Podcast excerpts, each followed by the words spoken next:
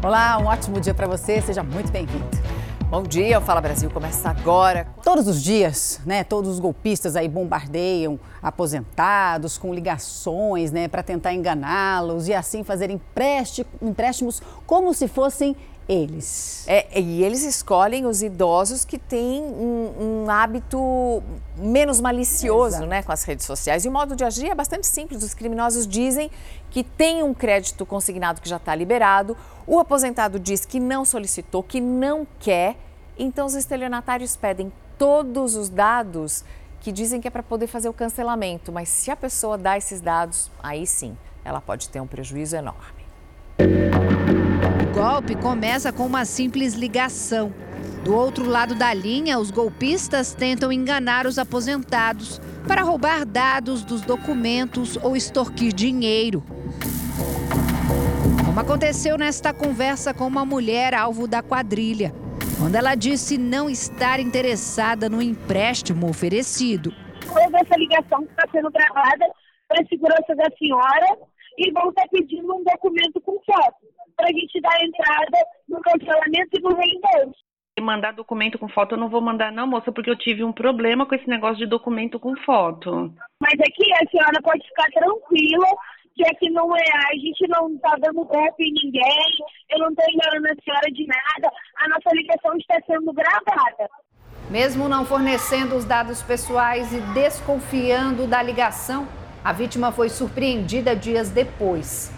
O banco onde é correntista informou que havia um empréstimo em análise no nome dela, no valor de 67 mil reais. As parcelas que seriam descontadas da aposentadoria passavam dos R$ 1.500. Por sorte, a vítima, que não quer ser identificada, conseguiu descobrir o golpe a tempo e foi orientada pela gerente do banco a bloquear no INSS solicitações de empréstimo consignado. Depois, os golpistas ainda enviaram um protocolo como se fossem de um banco digital. Eles fazem as coisas assim de uma forma que, se a pessoa não tiver um conhecimento, ela cai na lábia deles, porque assim, eles trabalham realmente como fosse do próprio banco. Com essa outra aposentada, a ação da quadrilha foi bem semelhante. O dinheiro de um empréstimo no valor de 15 mil reais, feito também em um banco digital, cairia na conta dela imediatamente. Quando ela respondeu que não havia solicitado nada, os golpistas alegaram que precisavam de dados dos documentos para fazer o contrato de cancelamento, o que ela se negou a fornecer. Eu falei, ah, então tá bom, eu vou conversar com o meu gerente e você me liga daqui a pouco. Ele nunca mais ligou, desligou na hora, desligou mesmo. Eu nem terminei de falar. O Banco Digital informou que não compactua com quaisquer desvios na venda ou contratação de serviços prestados pela instituição. Disse ainda que adota todas as medidas para garantir a segurança dos clientes. Mas como evitar essas ligações indesejadas? Coloquei identificação em nome de todos os telefones porque eu só atendo o que está identificado. O que não está identificado eu não atendo porque é uma amolação o dia inteiro, a gente não tem sossego. É bom estar tá sempre né, com o pé atrás. Há mais de um ano, bancos e instituições financeiras estão proibidas por lei de realizar ligações telefônicas para oferecer empréstimos a aposentados e pensionistas. A Febraban, entidade que representa os bancos, disse que as instituições assumem o compromisso de proteger os dados pessoais dos clientes e o combate a fraudes. Informou ainda que quase mil empresas já foram punidas por irregularidades na oferta do consignado. Esse especialista em direito do consumidor explica que há um jeito de saber se os dados pessoais estão sendo usados de forma indevida. Existe uma ferramenta que é fornecida pelo Banco Central, no site do Banco Central, que se chama Registrato e que, né, através dela é possível se consultar pelo CPF para descobrir se eventualmente algum empréstimo foi feito em seu nome. A recomendação do advogado é ficar sempre em alerta, porque se o golpe for bem sucedido, os bancos não são obrigados a ressarcir o prejuízo do cliente. A jurisprudência entende que em alguns casos de fraudes bancárias, os consumidores têm direito à, à, à indenização pelo próprio banco.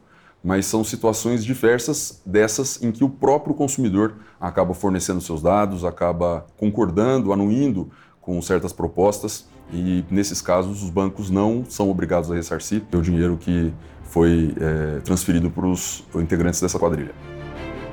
O Jousensma é considerado o remédio mais caro do mundo, pois ele poderá ser incorporado à lista de medicamentos que são fornecidos pelo SUS, o Sistema Único de Saúde. Vamos então saber dos detalhes com a Vanessa Lima. Para saber, Vanessa, bom dia para você. Em que estágio está essa proposta de inclusão desse remédio que é caríssimo?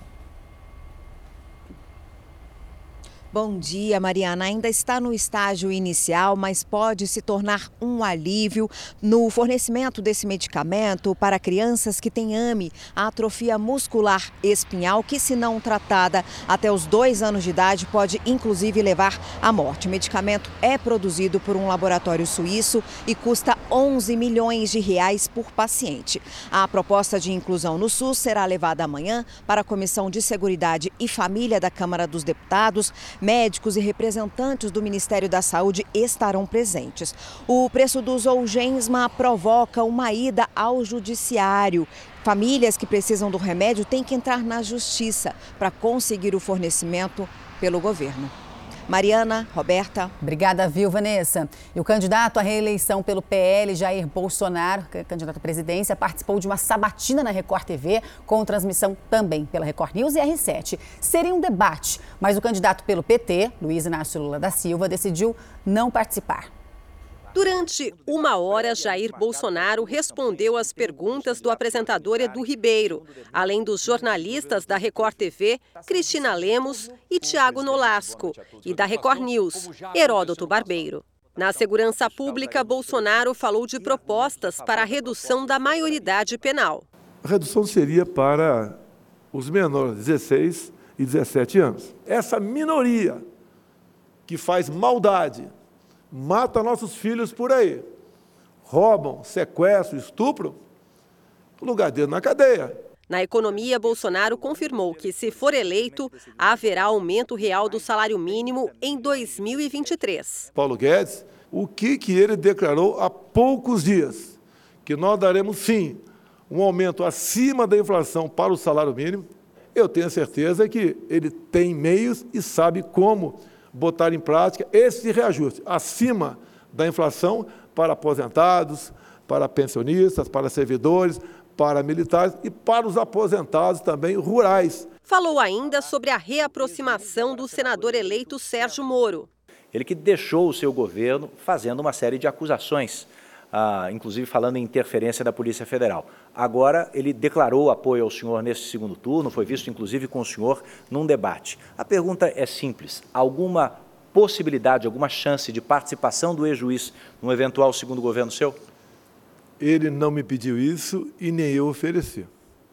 Ele vai assumir o Senado, vai ter uma postura independente, mas estará aberto aos, aos nossos anseios ou seja, restabelecemos uma amizade. Era para ser um debate entre os candidatos à presidência da República, mas Luiz Inácio Lula da Silva, do PT, decidiu não participar. Nas considerações finais, Jair Bolsonaro pediu para que os brasileiros não deixem de comparecer às urnas. No próximo dia 30, todos vamos votar. Vamos levar, convencer um amigo, um parente que votou em branco, se ausentou ou votou do outro lado, vai votar conosco, para que nós possamos realmente continuar o caminho de sucesso que o Brasil se encontra no momento. Foram muitas as abstenções realmente. O candidato do PT, Luiz Inácio Lula da Silva, também vai fazer uma mobilização para pedir aos eleitores que votem no domingo.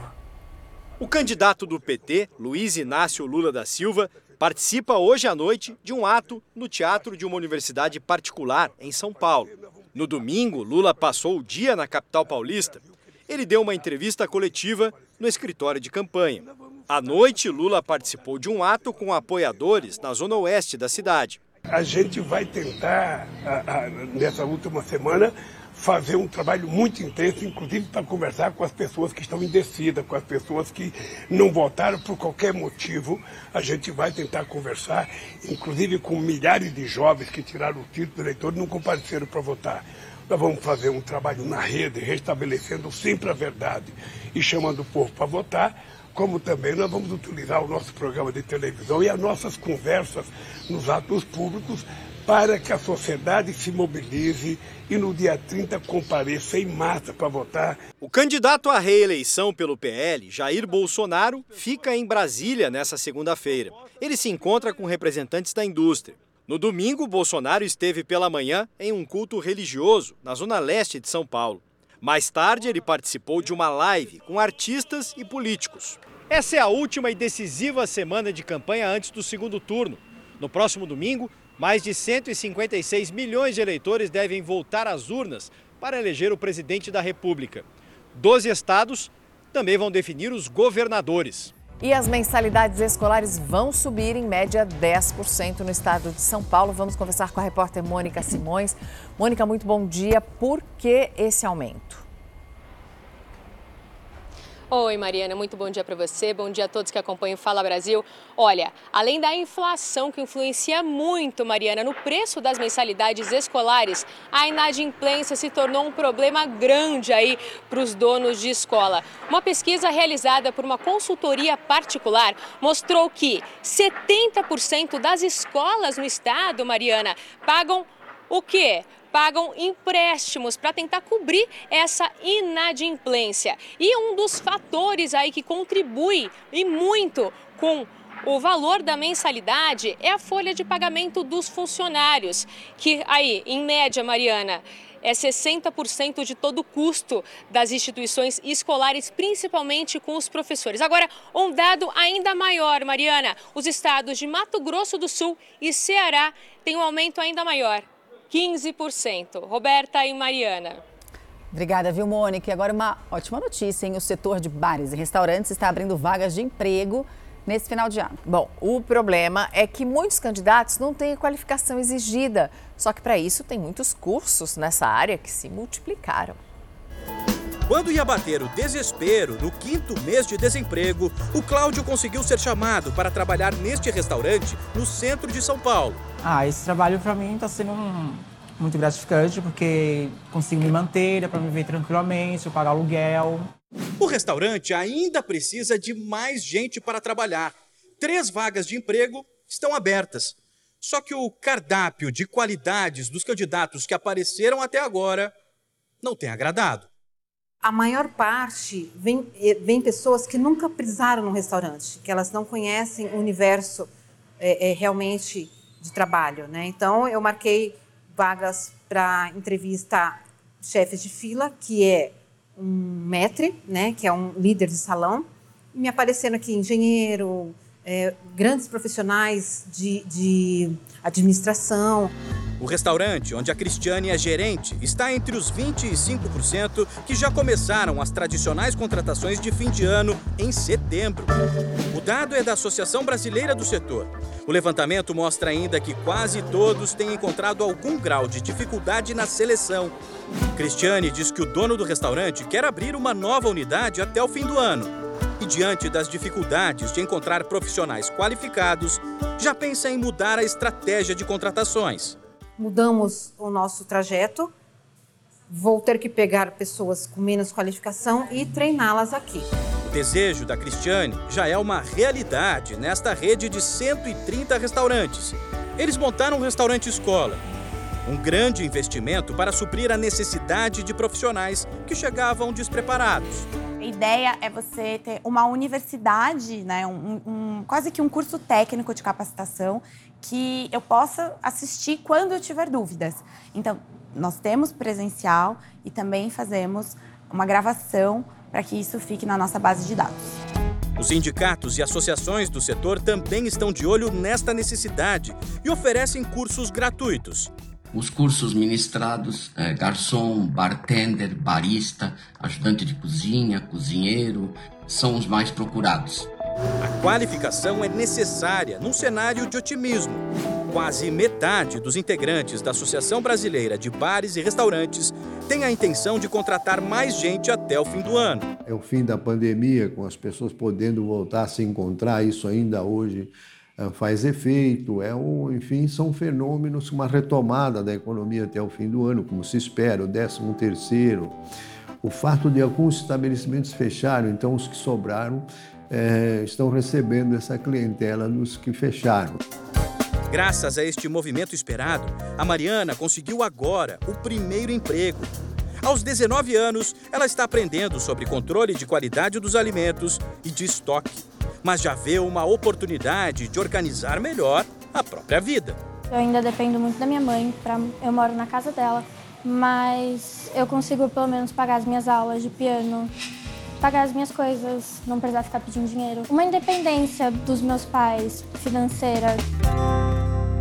E atenção, quem pede comida por telefone ou por aplicativo, porque os criminosos agora estão esperando nas portas dos condomínios como se fossem eles os entregadores.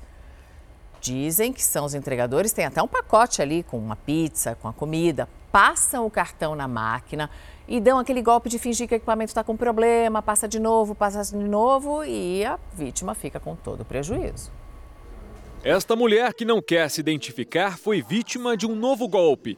Moradora de um condomínio, esperava pelo entregador de pizza na portaria. Eu cheguei na portaria e ele falou: boa noite, é a pizza. Eu falei: boa noite. Ele já sacou a, ma a maquininha do débito e pediu para que eu inserisse o cartão na maquininha. Esse foi o começo do golpe. O falso entregador pediu para que a vítima digitasse a senha na maquininha, só que o equipamento estava adulterado. A mulher chegou a fazer essa operação duas vezes. Quando iria fazer a terceira, o verdadeiro entregador com a pizza apareceu e se identificou na portaria. Falou para o porteiro: boa noite, por favor, apartamento. E falou o número do meu apartamento.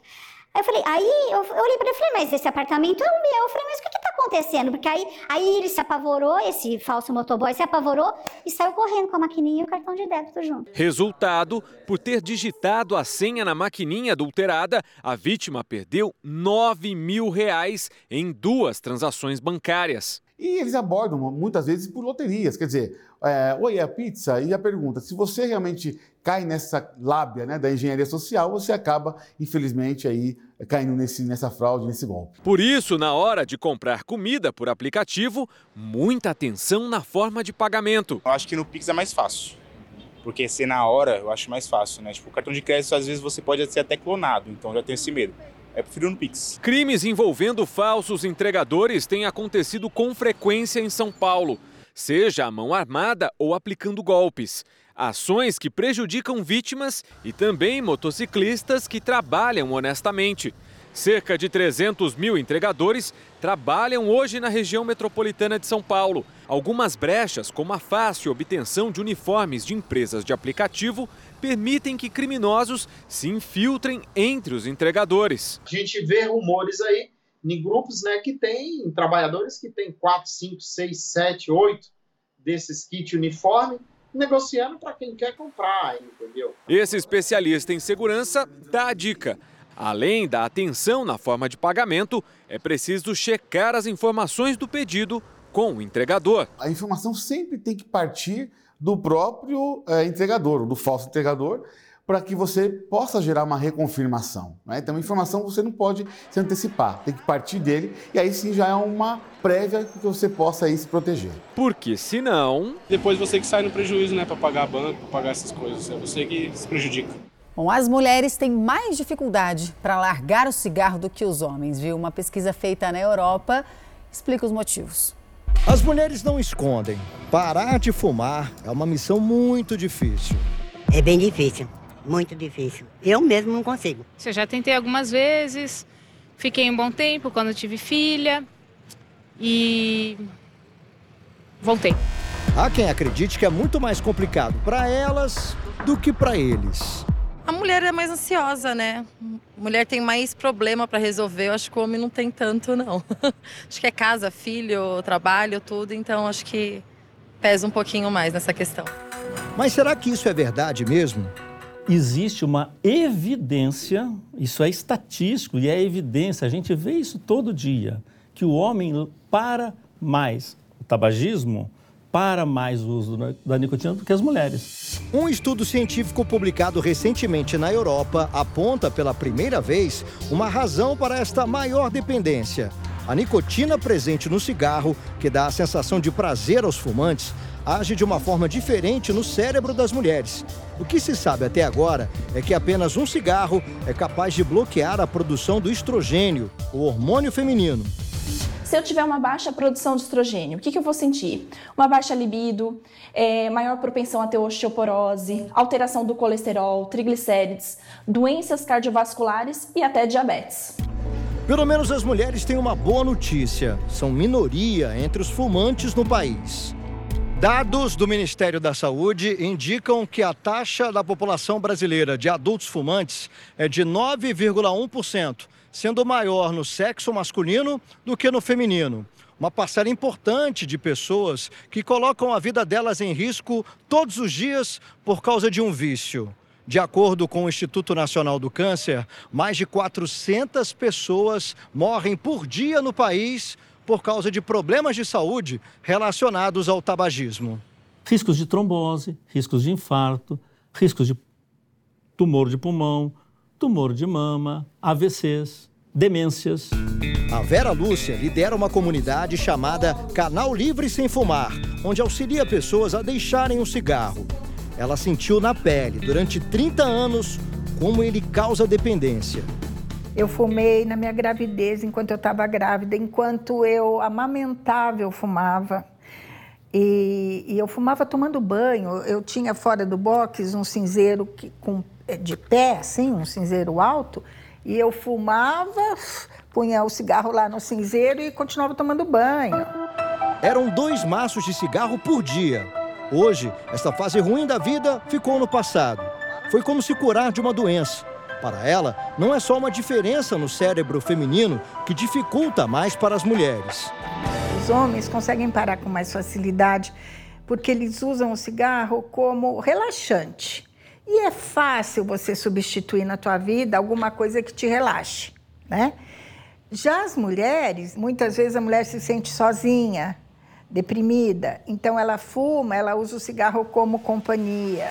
Por isso, é preciso ter um motivo forte para enfrentar o vício. Mas é possível se libertar. Falo assim, eu sou ex-fumante. Eu sou fumante, só que eu estou há 18 anos controlada. Porque se eu puser um cigarro na boca, eu volto.